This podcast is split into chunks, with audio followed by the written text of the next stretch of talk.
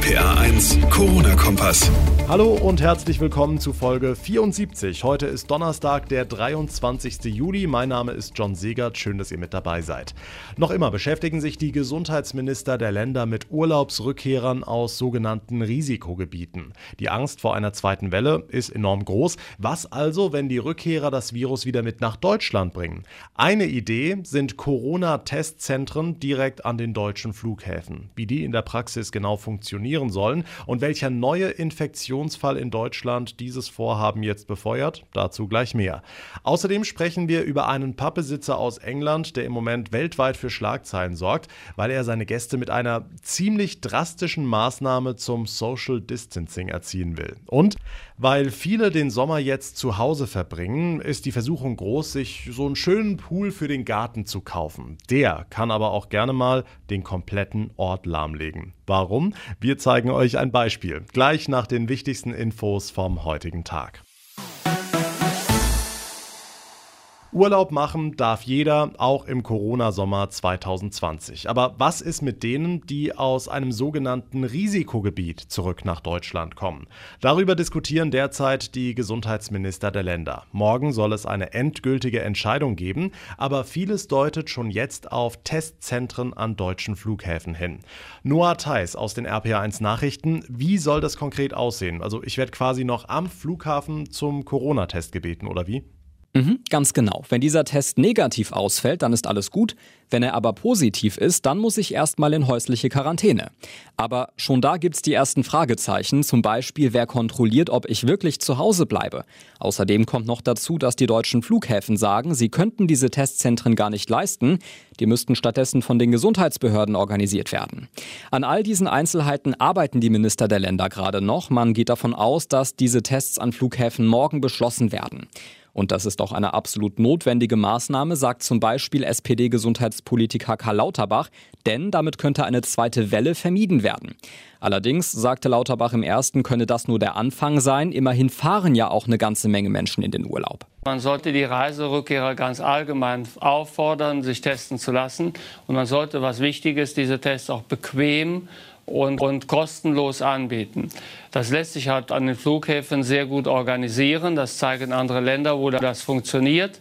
Aber derjenige, der jetzt aus dem Urlaub in Spanien zurückkommt mit dem Zug, der ist nicht weniger gefährdet als mhm. derjenige, der geflogen ist. Also morgen wissen wir dazu mehr. Wie wichtig diese Tests an Flughäfen sind, das zeigt jetzt ein Fall aus Brandenburg nur. Eine ganze Familie aus Cottbus hat sich im Urlaub angesteckt. Mhm, und zwar auf Mallorca. Das junge Paar war mit seinen zwei Töchtern am Sonntag von Mallorca zurückgekommen. Laut der Stadt Cottbus hat dann einer der Arbeitgeber zum Wochenstart einen ganz routinemäßigen Test veranlasst und der fiel positiv aus. Daraufhin wurden auch die anderen positiv getestet und jetzt befindet sich die ganze Familie in Quarantäne, genauso wie die Kontaktpersonen. Aber alle zeigen keine Symptome, heißt es. Es sind aber genau diese Fälle, die in Zukunft mit den Testzentren vermieden werden sollen. Dann würden infizierte Personen nach dem Test am Flughafen direkt in Quarantäne gehen und nicht erst noch mit anderen Menschen in Kontakt kommen. Die Infos von Noah Theis. Vielen Dank. Wer nicht in den Urlaub fährt, der kauft sich im Sommer 2020 gerne mal einen Pool für den Garten. Ist gerade bei dem Wetter ja wirklich perfekt. Badehose oder Bikini an, reinhüpfen und entspannen. Urlaubsfeeling zu Hause. Was gibt's Besseres? Aber wer so ein Ding schon mal mit Wasser gefüllt hat, der weiß, man muss da schon einige Liter reinpumpen. Und das ist jetzt in der Verbandsgemeinde Kirchheim im Hunsrück zu einem Problem geworden. RPA1-Reporter Felix Christmann. Man kann es eigentlich kaum glauben, aber hier wird wirklich das Trinkwasser langsam knapp, weil sich so viele Menschen im Frühsommer wegen Corona einen Pool gekauft haben und den natürlich schön volllaufen lassen. Klar, viele Urlaube fallen eben dieses Jahr flach und da will man es eben zu Hause schön haben. Der Kirchberger Bürgermeister Harald Rosenbaum. Das zieht dann an, ja, an sehr heißen Tagen, an heißen Wochenenden sehr viel Wasser aus dem Leitungsnetz und äh, führt oder kann dann dazu führen, dass die Wasserspeicher im Grunde genommen versiegen, kurzzeitig versiegen, weil so schnell das Wasser nicht zulaufen kann. Zur Einschätzung, derzeit liegt der Wasserspiegel hier bei 30 Prozent unter dem normalen Schnitt. Die letzten Wochen waren relativ kühl und feucht, also es war jetzt nicht hochsommerlich heiß. Und trotzdem sind die Wasserspeicher noch nicht genug gefüllt, weil auch der letzte Winter eben viel zu trocken war. Okay, also auch wenn das Wetter derzeit förmlich danach schreit, auf die heimische Poolparty sollten die Menschen rund um Kirchheim im Hunsrück aktuell also lieber verzichten, ja? Ja, das wäre schon nicht so schlecht. Wenn jetzt jeder seinen Pool frisch auffüllt, gibt's ja wieder so eine Art Kollaps und das ganze Wasser wird eben auf einen Schlag aufgebraucht.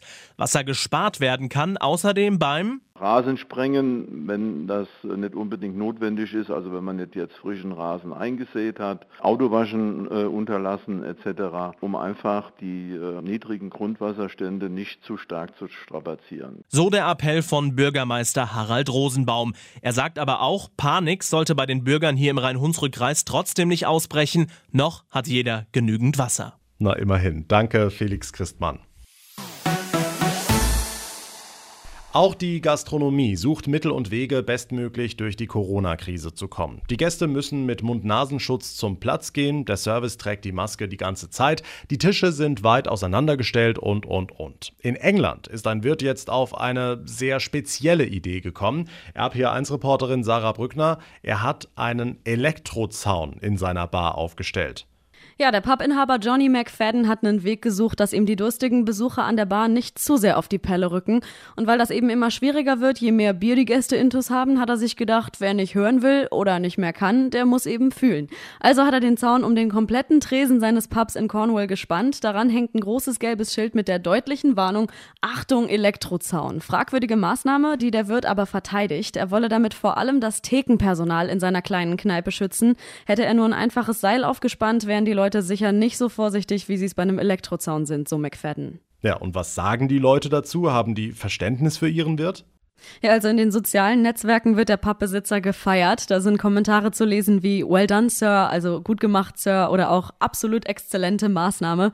Und auch die Besucher seines Pubs seien absolut begeistert, sagt McFadden. Die Leute würden dem Social Distancing damit endlich Beachtung schenken und ihm auch Folge leisten. Einige Betrunkene sagen, sie hätten schon ein paar Stromschläge bekommen. Das kann aber nach Angaben des Wirts nicht sein, denn, das hat er auch verraten, der Elektrozaun sei überhaupt nicht angeschlossen und diene lediglich zur Abschreckung. Trotzdem, seine Brauerei hat ihn schon gebeten, den Zaun doch bitte durch eine, Zitat, angemessenere Maßnahme zu ersetzen. Die Infos von Sarah Brückner. Vielen lieben Dank. Damit komme ich zum Ende der heutigen Ausgabe. Wenn euch der Podcast gefällt, dann würde ich mich sehr freuen, wenn ihr ihn abonniert. Gerne könnt ihr mir auch eine Bewertung hinterlassen, zum Beispiel bei iTunes bzw. Apple Podcast. Mein Name ist John Segert. Wir hören uns in der nächsten Ausgabe wieder in Folge 75, quasi morgen Abend. Bis dahin eine gute Zeit und vor allem bleibt gesund. Der RPA 1 Corona-Kompass.